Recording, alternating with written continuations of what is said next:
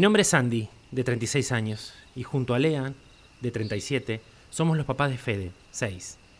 El proceso por el que llegó a nuestras vidas no fue largo. Entre otras cosas, por nuestra disponibilidad adoptiva.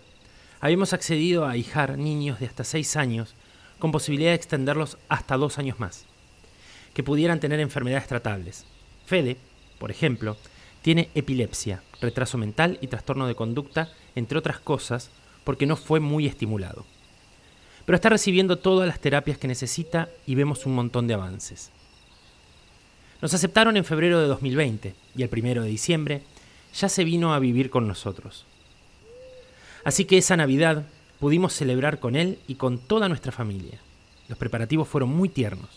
Lo llevamos a comprar el arbolito y él eligió los colores que íbamos a usar y los adornos. Antes de su llegada, no decorábamos y hoy por hoy tenemos toda la casa llena de cosas navideñas. Él no pidió nada porque no entendía que podía pedirle cosas a Papá Noel y porque nunca había tenido un regalo basado en sus gustos. Recién este año le hizo la carita. Durante el festejo estaba re feliz. Celebramos por primera vez con ambas familias y fue una noche increíble. Más que los regalos, lo que le gustó fue la mesa llena de gente para celebrar juntos. Se la pasó brindando. A él le encanta brindar y es una actitud que nos encanta. Cada vez que, se reúne con gente dice, hacemos chinchín y obviamente fue re lindo cuando recibió los regalos. Era la primera vez que recibía tantas cosas y estaba en shock. No podía creer que todo fuera para él. Fue una noche llena de amor y de alegría, porque para nosotros también era un sueño cumplido. Él era nuestro regalo. Deseábamos mucho poder ahijar a un niño que lo necesitara. Y él llegó para cambiarlo todo. La primera vez que nos dijo papá y mamá, la vamos a recordar siempre. Cada logro, cada crecimiento nos hace muy felices. También poder mostrarle parte de nuestro mundo, que tenga su primer viaje en avión y que pueda conocer una pileta, que conozca frutas y verduras, que vaya a lugares nuevos, en definitiva, que aprenda de a poco que puede soñar y que nosotros vamos a estar ahí para cumplirle su sueño. Esta historia la, la leí hace, hace unas semanas y me pareció tan, tan interesante la palabra aijar. ¿Qué significa la palabra aijar a, a un niño, a alguien, apadrinar? En este caso estamos hablando de una adopción, ¿sí? Yo admiro a la gente que adopta, porque es un acto enorme de amor y enorme de entrega. Yo creo que no hay otro acto tan grande como el de adoptar a un niño y sobre todo a un niño grande. Porque muchos quieren adoptar pero quieren el bebé. Y en lo posible rubio y de ojos celestes. Es como cuando vamos al pet shop para elegir un gatito. Tristemente, mucha gente piensa de esa manera. Pero gracias a Dios, tenemos otra. Tenemos gente como Andy y como Lean que buscan ahijar, buscan dar de esto de que hablamos siempre de dar sin esperar nada a cambio. Dar por el solo hecho de dar y que te sea que te sea pleno y que seas feliz dando y viendo cómo el otro recibe todo ese amor. Eso es ahijar.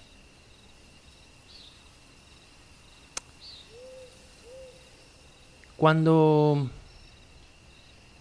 me llamaron la primera vez para ser padrino, hace muchos años atrás, yo dije que sí, como diciendo, sí, qué sé yo. Vamos a jugar al bowling, sí. ¿Querés tener un ahijado? Sí. La verdad es que durante los primeros años de vida de mi ahijado, yo tengo dos ahijados. En realidad tengo uno, pero bueno, tengo dos. Legalmente tengo dos. Em, no, y, no, y no tengo más porque no, todos los demás no los acepté. Porque dije, realmente no creo, yo no soy un buen padrino. Yo, esto quiero decirlo, ¿sí? Yo no lo soy. O sea, eh, No lo soy por un montón de motivos. O sea, y lo tengo súper claro de por qué no lo soy. Em, según mi hijado, soy el mejor padrino del mundo. Es su visión. Eh, según la mía, no lo soy. Porque hay mucho altruismo. Hay mucho altruismo. Yo a mi hijado le empecé a dar pelota recién cuando tenía, los, tenía 3, 4 años. Hasta ese momento Sí, me acordaba el día del cumpleaños porque mi vieja me lo hacía recordar y el padre también. Pero después hubo como una conexión, como un enganche, como una cosa mágica en donde... ¡Puf!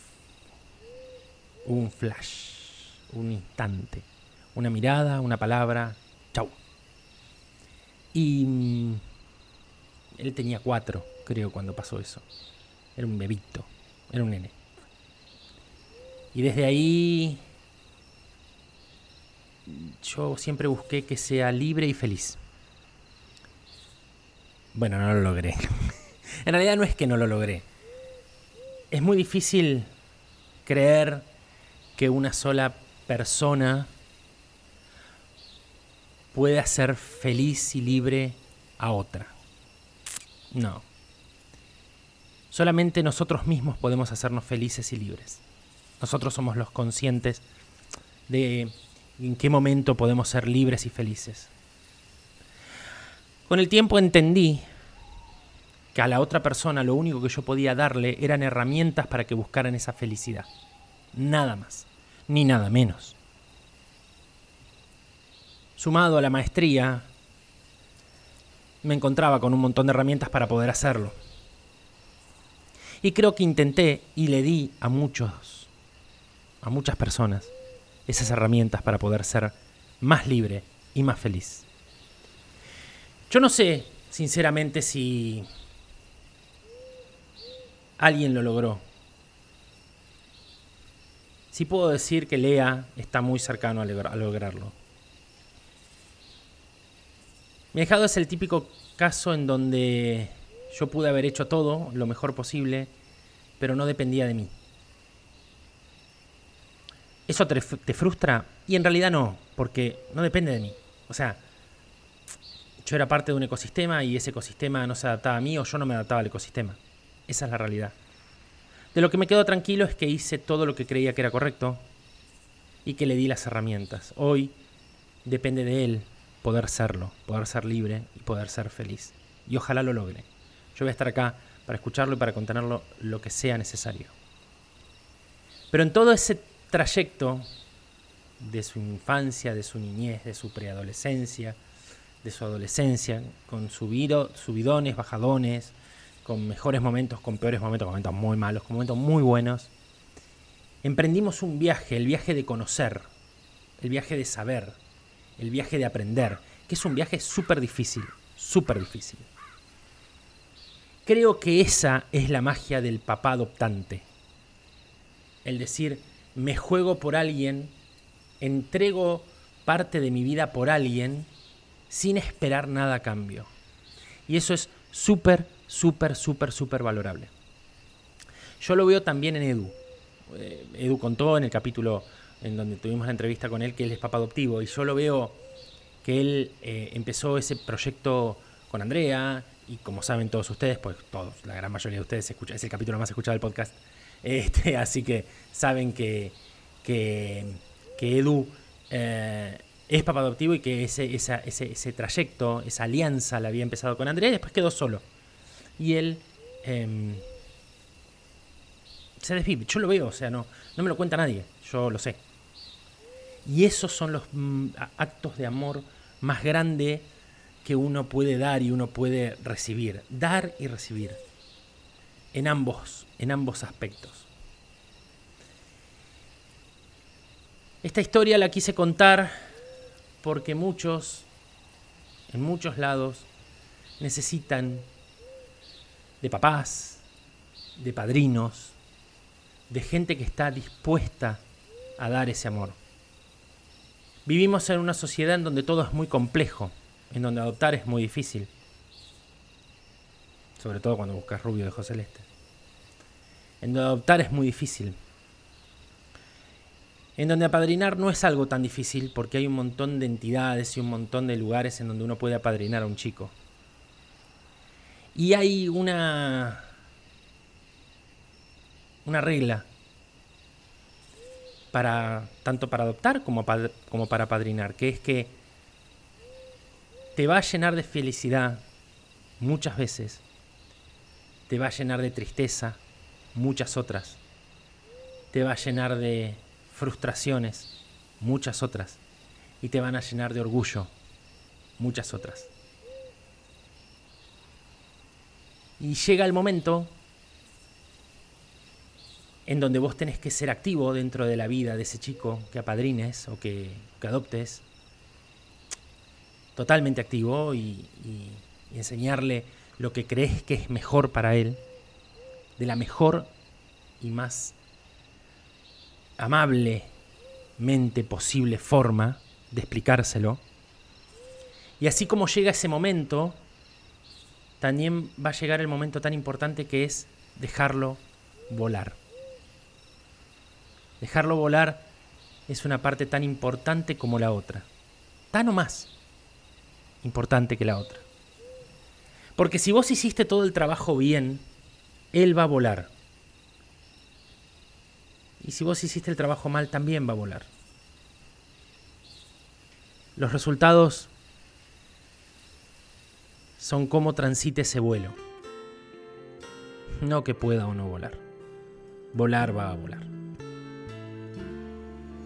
Y esto es interesante porque acá se suma la famosa frase de soltar, tan trillada, tan Claudio María Domínguez. Pero realmente cuando vos sentís que soltaste porque ya, ya es tiempo de que emprenda el vuelo, querés verlo volar de la mejor manera posible. No esperas éxitos, no esperas fracasos, solamente esperas que no se rompa, que pueda hacerlo de la manera más segura que pueda hacerlo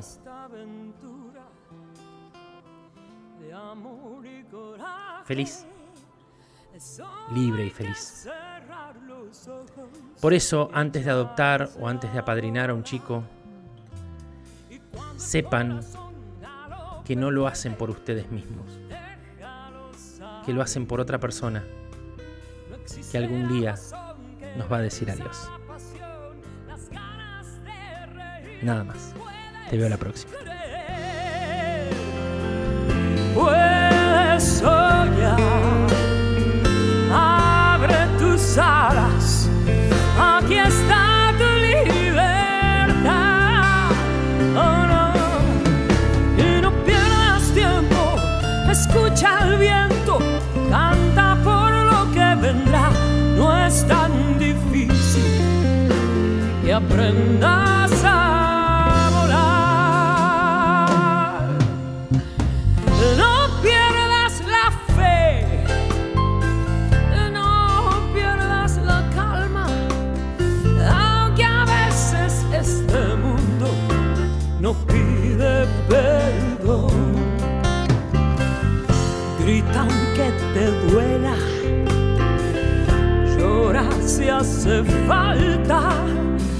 limpia las heridas que cura el amor. Y cuando el corazón galope fuerte, déjalo salir. No existe la razón que venza la pasión, las ganas de reír.